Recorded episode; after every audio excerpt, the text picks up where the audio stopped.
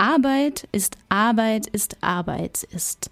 Gesammelt, bewahrt und neu betrachtet. Wie bestimmt denn Arbeit den Alltag im Wandel der Zeit? Und welche Vorstellungen machen wir uns von ihr? Zu dem Thema forschen Studierende im Rahmen ähm, eines Masterstudiengangs der Kulturanthropologie und ihre Ergebnisse werden sie präsentieren in einer Ausstellung am 16. Februar. Und bei mir im Studio sind jetzt zwei Studentinnen dieser ähm, Projektgruppe. Ich begrüße im Studio Sophia und Katharina. Und ähm, was genau ist denn die Intention dieser Ausstellung? Wie seid ihr das Thema Arbeit angegangen? Also wir sind durch die verschiedenen äh, Sammlungen gegangen. Wir haben das quasi so ein bisschen rückwärts aufgezogen. Wir haben nicht überlegt, was wir zeigen wollen, sondern zuerst haben wir geschaut, was gibt es da zu sehen in den Archiven. Ähm, alles zum Thema Arbeit haben wir uns rausgesucht und es dann quasi versucht, in Kategorien zu stecken, die man auch schön darstellen kann.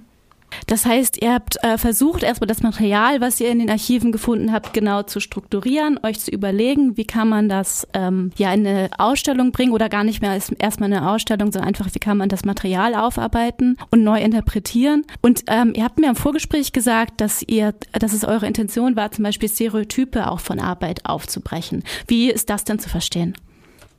Ähm, wir haben uns eben die verschiedenen Objekte angeschaut und haben auch überlegt, wie man die neu interpretieren könnte. Also, dass Arbeit nicht nur immer etwas Lästiges ist, sondern vielleicht auch etwas Positives. Oder dass äh, die Pause die Arbeit teilweise unterbricht, aber einfach auch einen Teil der Arbeit darstellt. Und ähm, ja, so sind wir eben vorangegangen und haben da verschiedene Objekte und Themen angeschaut und ähm, und wir haben uns überlegt, dass in den meisten Ausstellungen zur Arbeit ist es ein bisschen öde und dann werden dann nur Arbeitsgeräte ausgestellt, irgendwelche alten oder Arbeitskleidung. Das machen wir zum Teil auch, weil wir wollen eben auch noch andere Perspektiven zeigen und das ja, Sophia, du hast dich mit dem Thema Kinderarbeit befasst.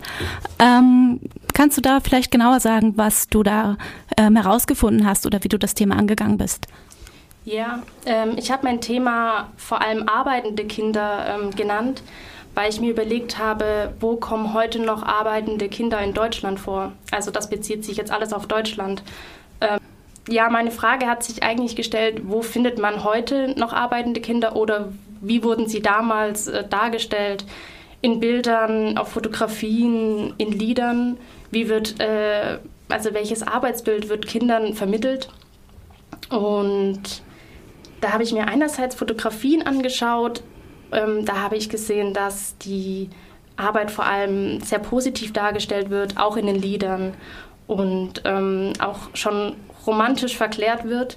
Ich meine, heute ähm, findet, findet man arbeitende Kinder nicht mehr in Deutschland, außer in der Landwirtschaft teilweise oder hm, bei kleineren Aushilfstätigkeiten, wie zum Beispiel in der Hausarbeit. Aber ähm, damals waren Kinder ja Arbeitskräfte wie Erwachsene auch. Und ähm, ja, diese Arbeit wird schon sehr positiv dargestellt und romantisiert. Und ja, wenn man gerade daran denkt, dass früher die Kinder zum, also als Selbstversorger, als Familien sich noch selbst versorgt haben, dass sie da einfach eine wichtige Rolle gespielt haben in der Familie und diese Arbeit auch hart war und nicht einfach, ähm, das ist auf den Fotografien nicht zu sehen, sondern als Beispiel ein Foto zeigt einen Jungen, einen Hirtenjungen, der ähm, auf einer Weide die Schafe hütet. Und das ist ein sehr schönes, idyllisches Bild, aber der Alltag der Kinder sah gewiss ganz anders aus. Vielen Dank, äh, äh, Sophia. Ähm, Katharina, du hast ähm, dich mit affektiver Arbeit beschäftigt. Magst du den Begriff affektive Arbeit einmal kurz erklären?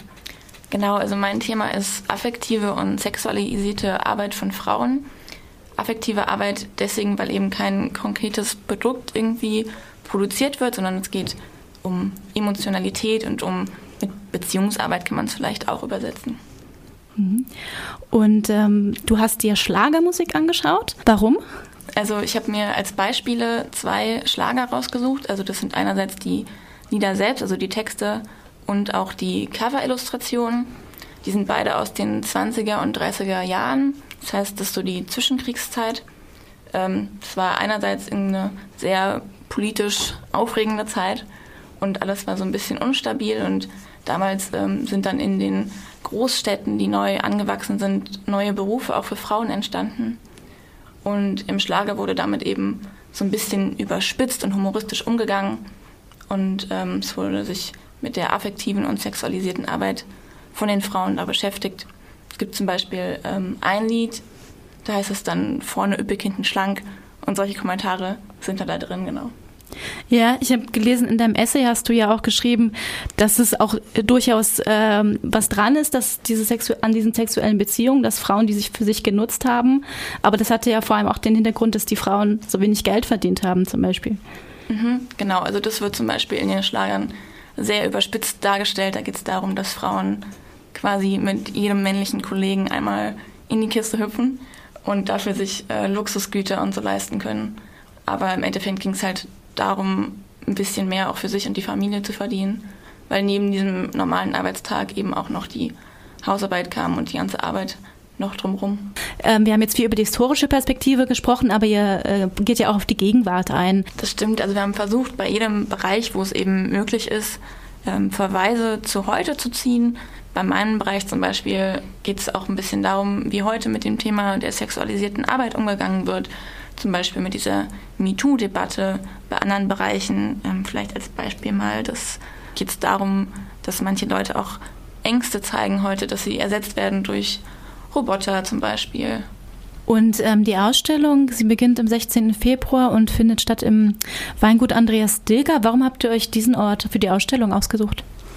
Also erstmal ist ein Weingut natürlich auch ein Arbeitsumfeld und eine, eine Arbeitsstätte. Und ähm, zudem ist es ähm, wenn man mal dorthin geht und das sich anschaut, dann ist da einfach auch ganz viel Arbeit zu finden. Ähm, vor dem Gebäude stehen Fässer und ähm, andere Arbeitsgeräte und äh, also gerade dieses Fabrikartige, was davor ähm, vor diesem Gebäude herrscht, das äh, vermittelt einfach schon Arbeit und ähm, deswegen können wir uns eigentlich keinen besseren Ort vorstellen, ähm, unsere Ausstellung da zu, also, zu geben.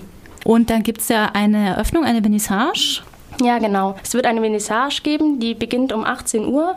Es wird auch einen äh, Sektempfang geben. Die Vernissage ist gratis und der Sekt auch.